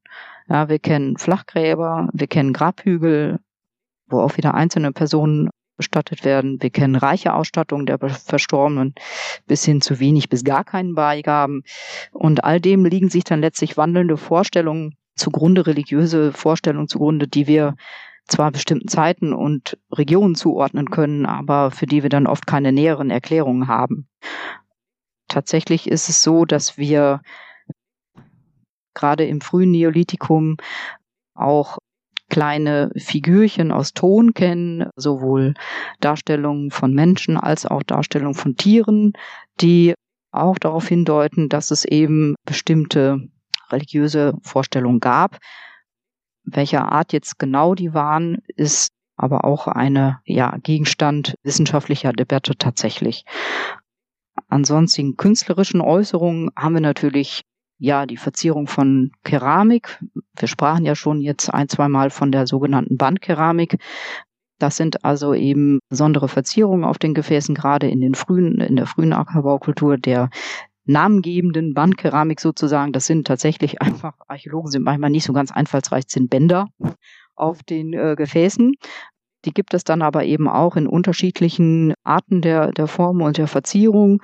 Und in späteren Zeiten im Neolithikum gibt es halt Gefäße, die sind manchmal gar nicht verziert. Dann gibt es aber auch Gefäße, die sind sehr aufwendig und mit unglaublichen komplexen Mustern verziert. Zum Beispiel in der Trichterbecherkultur im norddeutschen, niederländischen und skandinavischen Raum bis hin Richtung Polen. Und da ist man inzwischen auch dabei zu sagen, dass solche Muster auch eine bestimmte Art von Kommunikation in sich bergen. Welcher Art die ist, wird halt eben auch zurzeit entschlüsselt. Also diese ja, Kulturäußerungen und Glaubensäußerungen kann man eben auf vielfältige Art und Weise tatsächlich feststellen. Aber was genau dem innewohnte, bleibt uns dann im letzten Detail dann häufig doch verborgen.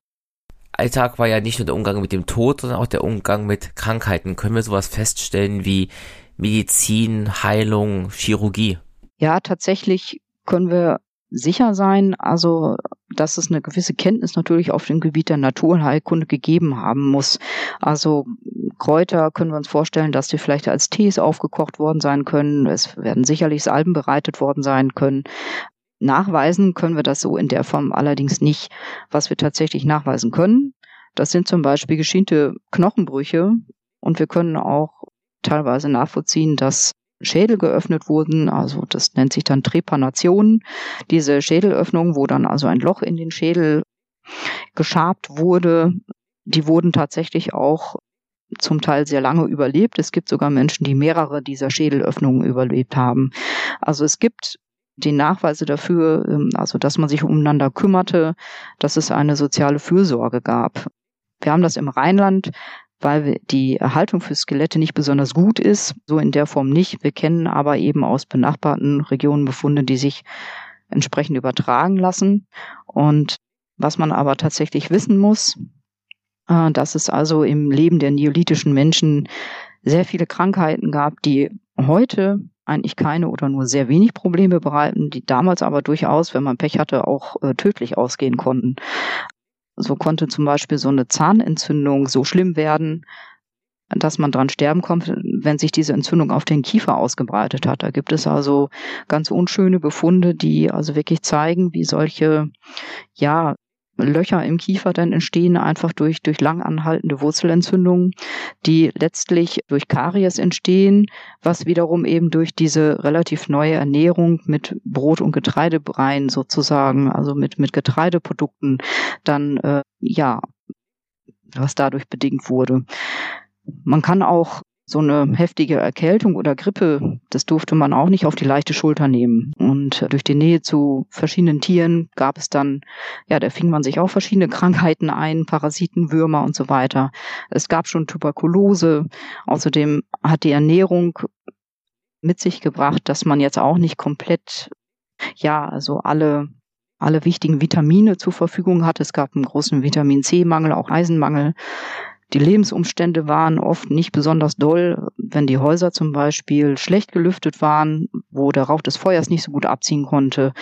Das ja, er gab dann letztlich auch oder gab bei vielen Menschen dann auch Krankheiten der Atemwege. Das geht hin bis zur Rippenfellentzündung und letztlich auch ja die harte Arbeit auf dem Feld und im Wald, die setzen natürlich letztlich auch dem ganzen Bewegungsapparat zu, so dass man so Gelenkentzündungen und so also, dass das eigentlich wirklich unvermeidbar war. Es war jetzt, was die Gesundheit angeht, also man konnte gewisse Dinge lindern, man konnte aber nicht alles heilen. Jetzt haben Sie am Anfang ja geschildert, dass die Menschen aus Richtung des fruchtbaren Halbmonds über den Balaton und so weiter Richtung Rheinisches Revier kamen. Waren das denn Verbindungen, die bestehen blieben? Wissen wir von ja, Reisenumzügen, sowas wie Fernhandel oder dass auch die Flüsse wie zum Beispiel eben der Rhein als Wasserstraße genutzt wurde, um Austausch mit anderen Regionen durchzuführen? Ja, tatsächlich kennen wir ganz gute hm, Nachweise hm, für eine, sag ich mal, gewissen, also für, für Fernhandel in jedem Fall. Also wir können ja zum Beispiel Rohmaterial untersuchen, also Feuerstein oder Felsgesteine und wir können dann eben schauen, okay, wo kommen diese Rohmaterialien eigentlich her? Und daher wissen wir, dass eben tatsächlich auch recht weite Entfernungen überbrückt worden sind, So kennen wir jetzt im Rheinland zum Beispiel den äh, ja, westeuropäischen Feuerstein aus dem niederländischen bis belgischen Raum, der viel genutzt worden ist, Basalt aus der Eifel. Aber es gibt auch, und ich habe es mir extra aufgeschrieben, den wunderbaren Actinolith-Hornblendeschiefer als Material für die Dechsel, die Richard Lassner angesprochen hat, der hat eben aus dem heutigen Tschechien kommt. Wir gehen allerdings dabei meistens ehrlich gesagt davon aus, dass eher ein Hand-zu-Hand-Handel zugrunde liegt. Das heißt, das wird dann also weitergegeben. Aber es gibt auch genetische Analysen und zum Beispiel aber auch die Verbreitung von ganz bestimmten Techniken und die Bearbeitung, wie, also wie man Geräte bearbeitet, die naheliegen, dass es sicher auch einzelne Menschen gegeben hat, die weite Strecken dann zu, äh, zurückgelegt haben und dadurch eben äh, ja den Wissenstransfer und auch den Genstransfer letztlich angekurbelt haben. Wir sind im Rheinland aber, was das angeht, tatsächlich eher so am Ende der Nahrungskette sozusagen, denn was da bei uns ankommt, ist dann schon relativ kleinteilig und qualitativ auch vielleicht nicht mehr ganz so hochwertig wie in anderen Gegenden. Dafür werden die Stücke aber häufig lange genutzt und sind dann eben auch sehr geschätzt, was wir halt eben auch an vielfachen Überarbeitungen sehen können. Inwiefern nun Wasserstraßen beim Handel eine Rolle spielten, das ist tatsächlich schwer zu beurteilen. Also sicher bildet so ein Wasserlauf einen mehr oder weniger gebahnten Weg. Ja, also wir sprachen ja am Anfang davon, dass wir nicht immer so schöne weite Landschaften hatten, wie das heute der Fall ist, sondern dass das auch viel Urwald war. Dieser Wasserlauf weist dann natürlich auch eine Richtung. Und wir kennen eben auch aus der Jäger-Sammlerzeit Einbäume und Boote, aber wir kennen die tatsächlich so nicht aus dem Neolithikum. Und so große Flüsse wie der Rhein, die ja auch heute nur schwer beherrschbar sind. Das war wahrscheinlich damals mit den damaligen Mitteln, die man hatte, eher ist es eher unwahrscheinlich, dass der Rhein halt wirklich tatsächlich als reguläre Wasserstraße genutzt worden ist. Aber für kleine Flüsse und Bäche kann man sich das, denke ich, schon vorstellen, dass das auch der Fortbewegung mit gedient hat. Und nachweisen können wir aber tatsächlich auch bestimmte Ausbreitungen von Kulturen über Flusssysteme, aber erst eben in späterer Zeit. Also es ist sicherlich möglich, wir können es aber nicht nachweisen, dass solche Wasserstraßen auch eben für den Fernhandel genutzt worden sind. Ja, Darf ich kurz äh, ergänzen, dass eben die Richtung aber durch die Flüsse vorgegeben wurde, ja, ob nun über den Fluss wirklich auf einem Boot sozusagen gepaddelt wurde oder ob man sich einfach nur an der, der Richtung orientiert und das gilt sicherlich für die Ausbreitung des Neolithikums überhaupt entlang der Donau in unsere Region und dann eben nach Norden sozusagen am Rhein hoch oder auch über äh, andere Flüsse. Das ist sicherlich die Achse, auf der man sich bewegte und natürlich äh, sind die Flüsse in der Zeit auch nicht so in Anführungsstrichen kanalisiert, wie sie heute sind. Das heißt, es gab durchaus Furten, an denen man auch Flüsse wie den Rhein oder die Donau queren konnte. Ja, das heißt, man muss nicht zwingend, um von einem Ufer zum anderen zu kommen, den Fluss befahren, sondern es wird Stellen gegeben haben, wo Inseln waren, die man mit ja schon nassen Füßen aber irgendwie erreichen konnte und sich dann auch auch solche Flussläufe kreuzen konnte. Und ich würde dann gerne auch noch ergänzen, also wo gerade nochmal Richtungen und auch gebahnte Wege so ein bisschen in den Fokus rücken. Also wir kennen natürlich dann irgendwann gebahnte Wege. Also wir haben ab ungefähr 3500 für Christus, also so im jungen Neolithikum, späten Neolithikum, da gibt es tatsächlich ja so, so Gravuren von Rindergespannen und von Rad und Wagen. Und Rad und Wagen bedingen ja letztlich einen gebahnten Weg. Und wir kennen halt eben aus dieser Zeit auch Bohlenwege in Norddeutschland, die sich halt eben in entsprechenden, ja, in Mooren dann halt eben, wo die Erhaltungsbedingungen gut sind, auch nachweisen lassen. Und da fängt das dann also tatsächlich auch an, über die Wasserstraßen hinaus, also sich da auch ein, ein, ein Wegenetz zu etablieren. Vorher gab es sicherlich auch äh, schon solche Wege, die aber dann eben, weil nicht für Rad und Wagen möglich oder beziehungsweise was es einfach noch nicht gab, dann halt vielleicht eher als, als Pfade bezeichnet werden können. Aber tatsächlich gibt es halt solche Verbindungen auf jeden Fall und die Flüsse spielen dabei sicherlich eine Rolle. Jetzt haben wir ja sehr viel gehört, was man über die Jungsteinzeit im Rheinischen Revier weiß. Woher wissen wir das denn? Da muss ich ein bisschen allgemeiner sprechen sozusagen. Also ich kann jetzt nicht sagen, wie viele Ausgrabungen mit Fundstellen der Jungsteinzeit wir regelmäßig durchführen. Aber es ist so, ich sagte das eingangs, wir sind dafür verantwortlich, dass alle Ausgrabungen, die im Rheinland stattfinden oder nötig werden, durchgeführt und überwacht werden. Und aktuell haben wir im Jahr etwa 600 archäologische Untersuchungen in unserem Zuständigkeitsgebiet. Die betreffen dann natürlich alle Zeitabschnitte und auch sind sehr unterschiedlicher Größe. Ja, das kann vom, vom kleinen Bauvorhaben sein, das vielleicht nur die Errichtung einer Garage oder sowas in der Fläche betrifft, bis eben zu riesengroßen Flächen im Vorfeld von Bauplanungen für, für neue Gewerbegebiete oder eben von der Braunkohlen, vom Braunkohlenabbau. Und da tatsächlich haben wir auch sogenannte Forschungsgrabungen, wenn das das ist, was Sie mit richtige Ausgrabungen meinten. Also die, die 600 Untersuchungen, von denen ich eben sprach, das sind eben in aller Regel Notgrabungen im Vorfeld von Maß, Baumaßnahmen. Und solche Forschungsgrabungen, die finden da statt, wo man auch Zeit hat zu planen. Und das ist eben in aller Regel äh, im Bereich der großen Braunkohletagebaue möglich, wobei da einschränkend gesagt werden muss, natürlich auch die Universitäten, die diese Forschungsgrabungen dann ja in der Regel durchführen, erstmal die Ressourcen haben müssen, sowohl finanziell als auch personell, um sowas dann machen zu können. Hier sind wir im Rheinischen Revier in einer einigermaßen glücklichen Situation, da wir eine Stiftung zur Förderung der Archäologie im Rheinischen Braunkohlenrevier haben, die einerseits solche Forschungsgrabungen finanzieren kann, aber insbesondere dann auch die Auswertung von den Ausgrabungen, die ohnehin permanent im Vorfeld des Braunkohletagebaus oder der drei aktiven Braunkohletagebauer im Rheinland stattfinden. Denn das ist, wir haben äh, als Amt eine eigene Außenstelle, die ausschließlich das Vorfeld der Tagebauer betreut. Und da sind die Kollegen im Prinzip zwölf Monate im Jahr stehen die draußen und bergen die Dinge Not, die ja sozusagen vor die Baggerschaufel kommen. Das ist zwar nicht ganz richtig, wir setzen uns da schon Schwerpunkte, müssen Schwerpunkte setzen, weil nicht alles zu schaffen ist. Aber ja, es wird permanent ausgegraben im Vorfeld der Braunkohletagebauer.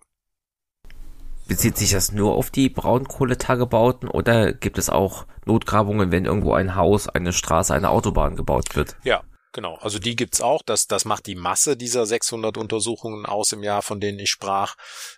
Das, der Vorteil in der Braunkohle ist, dass wir da große Flächen, also der Vorteil für die Archäologie, der Vorteil für die Landschaft ist bekanntermaßen nicht da. Der Vorteil für die Archäologie ist, dass große Landschaften erschlossen werden können, archäologisch, und wir so äh, tatsächlich die Rekonstruktion von Besiedlungsvorgängen oder Nutzungen der Landschaft in der urgeschichtlichen oder in den urgeschichtlichen Perioden wunderbar durch archäologische Ausgrabungen nachvollziehen können. Das heißt, wir konzentrieren uns nicht wie bei einem Bauvorhaben auf eine klitzekleine Fläche, in Anführungsstrichen, auch die können 20, 30 Hektar groß werden, wo wir dann nur einen Zeitabschnitt sozusagen fassen, sondern wir können, und das ist ja auch in der Forschungsgeschichte vielfach geschehen im Braunkohlenrevier, ganze Tallandschaften untersuchen. Und da liegen die aus archäologischer Sicht Vorteile solch einer Braunkohlenarchäologie, wie wir sie betreiben können. Wir haben insofern da die Gelegenheit, auch durch den Einsatz von ja, zerstörungsfreien Methoden erstmal große Flächen zu erfassen und zu sehen, naja, was ist da? Also haben wir eine römische Siedlungslandschaft vor uns, haben wir eine jungsteinzeitliche Siedlungslandschaft vor uns. Und dann entscheiden wir ganz gezielt, wo graben wir aus und können dann die gesamte Kulturlandschaft in ihrer zeitlichen Entwicklung äh, untersuchen. Sind das denn jetzt Grabungen, die primär von Forschungseinrichtungen gefördert werden oder ist das Land NRW auch darin interessiert, eben dieser Forschung der Jungsteinzeit und die Bewahrung der archäologischen Funde zu unterstützen? Also die, die Forschungsförderung sozusagen, die passiert, und ich bleibe jetzt mal nur im Braunkohlengebiet, ähm, weil außerhalb des Braunkohlengebietes das Rheinland natürlich noch ein bisschen größer ist und andere sozusagen Fördertöpfe zur Verfügung stehen. Die Forschungsförderung im Braunkohlengebiet passiert in erster Linie über diese Stiftung zur Archäologie im Rheinischen Braunkohlenrevier. Das ist eine Stiftung, die vom Land NRW und der damaligen Rhein-Braun AG, also heute RWE Power, ausgestattet wurde 1990 und dann 95 nochmal mit einer Zustiftung. Und aus den Erträgen sozusagen werden jährlich Forschungen gefördert. Ähm, darüber hinaus gibt's ganz selten eine Förderung durch andere Institutionen wie etwa die DFG. Ähm, die Ausgrabungen selbst werden aber von uns als LVR Amt für Bodendenkmalpflege zu äh, 90 Prozent durchgeführt. Ausgrabungen von Universitätsinstituten in den, in den Braunkohleabbaugebieten, die beschränken sich eben ja auch in aller Regel auf die Zeiträume, die dafür zur Verfügung stehen. Das heißt, wenn man Studenten hat, sprich Semesterferien, und sind eben auch nicht immer so großflächig und so langfristig angelegt. Auch diese gibt es, aber permanent vor Ort sind wir als Amt und die Universitäten unterstützen dann an anderen Stellen, wo sie spezielle Forschungsinteressen haben, nochmal durch geförderte Maßnahmen. Ja. Was sind denn so in den letzten Jahren bzw. Jahrzehnten die wichtigsten und bekanntesten Fundstellen gewesen, an denen Sie neue Erkenntnisse zur Jungsteinzeit im Rheinischen Revier erlangen konnten? Ja, ganz, ganz wesentlich war im Prinzip eine erste Entdeckung, die damals von einem Kölner Studenten gemacht wurde und einem, einem Primaner aus, aus der Nähe da der Tagebauer. Das war bei Inden eine Siedlung der Rössener Kultur, also des mittleren Neolithikums. Und das war sozusagen die Initialzündung. Dann fingen die Kölner Studierenden an, da mit Unterstützung des damaligen Rheinischen Landesmuseums Bonn auszugraben. Und in der Folge entwickelte sich dann eine studentische Arbeitsgemeinschaft, die regelmäßig, wir reden über den Zeitraum in Ende der 60er oder Mitte der 60er Jahre, entwickelte sich eine Arbeitsgemeinschaft, die die Abbaukanten der Braunkohletagebauer unter in den Blick nahm, sozusagen immer wieder hinfuhr und kontrollierte und dann auch kleinere Notbergungen durchführte. Und dann, und das ist bis heute Maß angeblich für alle Forschungen zur frühen Jungsteinzeit in Mitteleuropa gab es das Projekt zur Siedlungsarchäologie der Aldenhofener Platte. Das war ein großes von der Deutschen Forschungsgemeinschaft gefördertes Projekt, das über zehn Jahre lief, von 1971 bis 1981 und im Fokus ein kleines Tal, das Merzbachtal hatte, das war zu dem Zeitpunkt noch ungefähr anderthalb Kilometer lang und war eben vom Braunkohletagebau bedroht. Und man kannte einige Fundstellen eben der frühesten Bauern der Bandkeramik hier im Rheinland. Und dieses Tal wurde dann übertrieben, aber mehr oder weniger vollständig wurden die Siedlungen äh, untersucht, die bekannt waren. Und dazu kam dann noch ein Gräberfeld, das man entdeckt hat, so dass eben diese Untersuchungen im Merzbachtal sicherlich zu den ganz wesentlichen Erkenntnissen gehören, die man äh, zur Jungsteinzeit bei uns im Revier gemacht hat. Und in der Folge gab es dann weitere Fundstellen, die dieses Bild verdichtet haben. Ja, auch da wieder, wir, wir reden über, über große Räume. Wir sprechen dann nicht von einzelnen Fundstellen. Das sogenannte Schlangengrabental war dann ein weiteres Gebiet, wo viele Siedlungen untersucht wurden. Ähm, aber das betrifft alles die, die südlichen Tagebauer, also äh, den Tagebau Inden, aber auch im Norden, im Tagebau, heutigen Tagebau Garzweiler, wurden viele äh, Plätze aus der frühen Bandkeramik, aus der frühen Jungsteinzeit, also der Bandkeramik untersucht.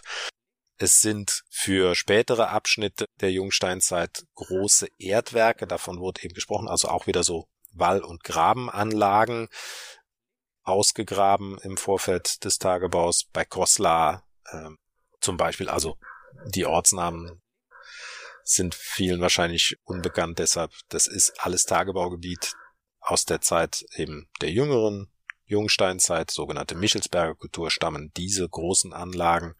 Ähm, was nicht ganz rheinisches Revier, also nicht in der Braunkohle rauskam, aber forschungsgeschichtlich ebenso bedeutend ist, ist die Untersuchung des bandkeramischen Brunnens bei Kückhofen. Das ist, liegt in der Nähe von Erkelenz im Kreis Heinsberg, äh, knapp außerhalb der Braunkohletagebau in der Kiesgrube wurde eben auch eine, eine Siedlung mit ja, 100 Häusern oder so ungefähr aufgedeckt, aber zentral ist tatsächlich da die Aufdeckung eines bandkeramischen Brunnens. Das war nicht der erste, der entdeckt wurde, aber der erste, der richtig wahrgenommen wurde. Und im Rheinland war es auch tatsächlich der erste, der erkannt wurde. Der ist, also es sind Holzkastenbrunnen, zwei Stück, die eben zwei Phasen ein und derselben Wassergewinnungsstelle zwar zeigen. Und der ist bis in 13 Meter Tiefe gegraben gewesen, mit Holzbohlen, die fein zugearbeitet waren, eben auch mit den vorhin genannten Dechseln. Und äh, Köckhofen hat im Prinzip den Startschuss dafür gegeben, dass man europaweit ein bisschen genauer hingeguckt hat, Mensch, wo könnten denn solche Brunnen sein? Und äh, in der Folge, also kannte man bis 1990 war die Entdeckung von Kückhofen und das war da der vierte Brunnen aus der Zeit der frühen Bauern, den man kannte, hat im Prinzip danach, nach dieser Entdeckung und wir machen uns klar, was haben wir überhaupt oder was können wir überhaupt finden, wurde quasi jedes Jahr ein neuer bandkeramischer Brunnen entdeckt. In Mitteleuropa, ja, nicht im Rheinischen Revier. Aber eben bei uns ist Kökhofen das Paradebeispiel und so gelang es uns dann auch äh, im Tagebau Hambach in ähm, Morschenich wurde dann irgendwann der bis dahin tiefste Brunnen der Jungsteinzeit oder der frühen Jungsteinzeit bei uns entdeckt mit 15 Meter Tiefe. Ja, das sind schon äh, extrem bedeutende Funde tatsächlich, die auch deutlich über das äh, Rheinland hinaus weisen mit ihrer Bedeutung für die Wissenschaft sozusagen. Jetzt ist das Finden von archäologischen Befunden das eine. Das nächste ist das Ausstellen. Wie wird dieses neue Wissen dann in die Öffentlichkeit getragen? Ja, wir nutzen da tatsächlich verschiedene Möglichkeiten. Zum einen natürlich eben durch Ausstellungen in Museen, wie im Rheinischen Landesmuseum Bonn zum Beispiel. Sowohl in der Dauerausstellung wird natürlich darauf eingegangen, was eben alles im Rheinland an tollen Funden und Befunden eben vorliegt. Aber auch in Sonderausstellungen. Vor einigen Jahren äh, gab es eine Ausstellung zum Thema äh, Revolution Jungsteinzeit und das war tatsächlich das erste Mal wirklich so eine Zusammenschau aller neolithischen Funde und Befunde aus ganz NRW, wo dann natürlich eben das Rheinland auch eine große Rolle gespielt hat mit seinen wirklich fantastischen Erhaltungen, zum Beispiel eben des Brunnens von Erkelenz-Kückhofen. Natürlich gibt es dann noch weiterhin regelmäßig Vorträge. Wir publizieren eine ganze Menge als ja in, in sowohl fachlicher Art, aber auch eben für die interessierte Öffentlichkeit. Also sprich auch äh, gut verständlich und nicht immer nur mit ja komplexen Fachausdrücken. Wir bieten Tage der offenen Tür an, ja, wo man sich die Arbeit der Archäologen anschauen kann und wo natürlich dann auch die jeweiligen neuen Funde und Befunde präsentiert werden. Es gibt zum Beispiel auf der Internetseite der Bund Denkmalpflege den Fund des Monats, der dort immer präsentiert wird. Der wird auch gleichzeitig im Museum in, in Bonn eben präsentiert. Und das sind so verschiedene Möglichkeiten, die wir nutzen, um ja, die Archäologie des Rheinlands eben ja auch den Leuten zu vermitteln. Es gibt auch eben eine ganze Menge kleinere Museen, auch noch im Revier, ähm, die entsprechende Funde ausstellen, die halt eben aus der jeweiligen Region kommen. Das sind dann also auch nicht nur neolithische Funde, sondern halt eben Funde aus allen Zeiten. Und teilweise gibt es auch ja sag ich mal, kleinere Rekonstruktionen, zum Beispiel ein eisenzeitliches Gehöft. Das liegt auf dem Gelände der Außenstelle Titz der Bodendenkmalpflege. Das ist aber auch tatsächlich eben über museumspädagogische Angebote, mindestens eben durch die Tage der offenen Tür und dann auch zu erleben. Und äh, wir haben natürlich darüber hinaus noch weitere Möglichkeiten, wie wir in die Öffentlichkeit gehen können wo Leute auch oder Menschen auch wirklich mitmachen können. Zum Beispiel haben wir eine ganze Menge Sammler und Sammlerinnen, die Flächen für uns begehen und dort meist sind es tatsächlich steinzeitliche Funde sammeln, die sie uns dann bringen und die wir dann entsprechend dokumentieren und so erhöht sich natürlich auch unser Wissensschatz und wir können gleichzeitig eben ja über diese Sammeltätigkeit einfach Leute auch super einbinden. Und äh, es gibt auch eine ganze Menge Menschen, die sehr gerne sich ja experimentell betätigen, also wirklich experimentelle Archäologie praktizieren. Das kennt man ja vor allen Dingen zum Beispiel von ja aus der Römerzeit. Also äh, man kann da zum Beispiel als äh, Legionär mitmachen. Sowas gibt es aber auch für die Steinzeit und fürs Mittelalter, also da, wo halt eben eine gute Grundlage der Erforschung halt vorhanden ist. Und da bieten eben auch viele Einrichtungen solche museumspädagogischen Angebote an, wo man mitmachen kann, zum Beispiel ja so ein Bogen zu bauen oder sowas in der Richtung. Also wir nutzen da eine relativ große Bandbreite, um tatsächlich unsere archäologische Arbeit dann der Öffentlichkeit auch nahezubringen. Jetzt zum Abschluss. Das Projekt Geschichten hat ja als einen der Schwerpunkte die Beschäftigung mit Umbrüchen. Einer dieser Umbrüche war eben die Sesshaftwertung des Menschen, die Neolithisierung im Rheinischen Revier. Welche Qualität und Bedeutung auch noch für heute vielleicht hatte dieser Umbruch für das Rheinische Revier und warum ist er der erste, der in den Projekt, in das Projekt Geschichten aufgenommen wurde? Also unter diesen Umbrüchen, da verstehen wir eigentlich Prozesse, die die menschlichen Gesellschaften im Rheinland und darüber hinaus auch äh, tiefgreifend transformiert haben. Und diese großen Umwälzungen, ja, diese Verwandlung der Lebenswelten, die betreffen dann meistens auch wirklich mehrere Bereiche menschlichen Lebens zugleich. Also die Wirtschafts- und die Siedlungsstrukturen, also wie man sich ernährt, wie man wirtschaftet, wie man wohnt, das Verhältnis von den Menschen zu ihrer Umwelt und auch untereinander, also soziale Verhältnisse und eben auch die Geisteswelt, also Religion, Kultur im inneren Sinne. Und mit der Neolithisierung, also mit diesem neolithischen Paket, was hier ankommt, da vollziehen sich alle diese Punkte und vollzieht sich so ein Transformationsprozess, der letztlich die, die vorhandene Naturlandschaft zu einer Kulturlandschaft ja verwandelt und diese Kultur und Landschaft, die haben wir ja bis heute.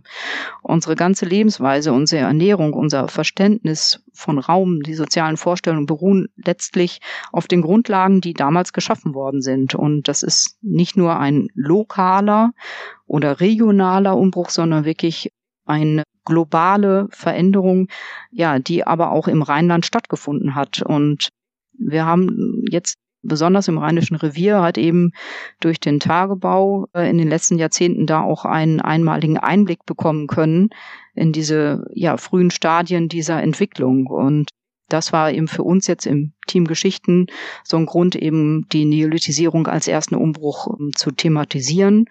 Und ja, das sind einfach diese globalen Entwicklungen, die sich aber eben gerade auch hier vor Ort einfach sehr gut nachvollziehen lassen ich glaube, entscheidend ist tatsächlich an diesem neolithischen Umbruch. Wir sprechen ja heute nicht mehr so häufig von der neolithischen Revolution, aber ganz entscheidend ist eben, äh, dass alles, was danach geschah, dass unsere heutige Weltsicht basiert im Prinzip darauf, dass wir Bauern sind oder vielleicht ein bisschen äh, seriöser ausgedruckt, dass Landwirtschaft die Grundlage für uns ist, für unsere Nahrungsmittelversorgung. Das ist heute noch so auch wenn wir heute sehen, dass äh, Nahrungsmittel synthetisch hergestellt werden können, wird es doch wohl noch auf lange Zeit so bleiben, dass das Grundlage unseres Lebens ist. Und da wird sich auf absehbare Zeit wahrscheinlich nichts dran ändern. Und deshalb ist dieser entscheidende Umbruch so wichtig. Und auch das hat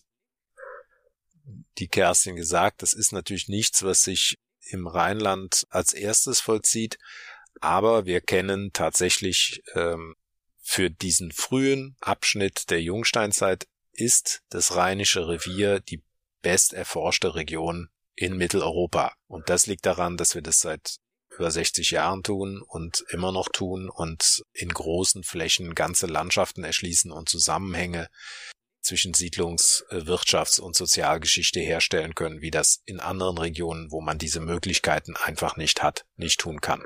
Thank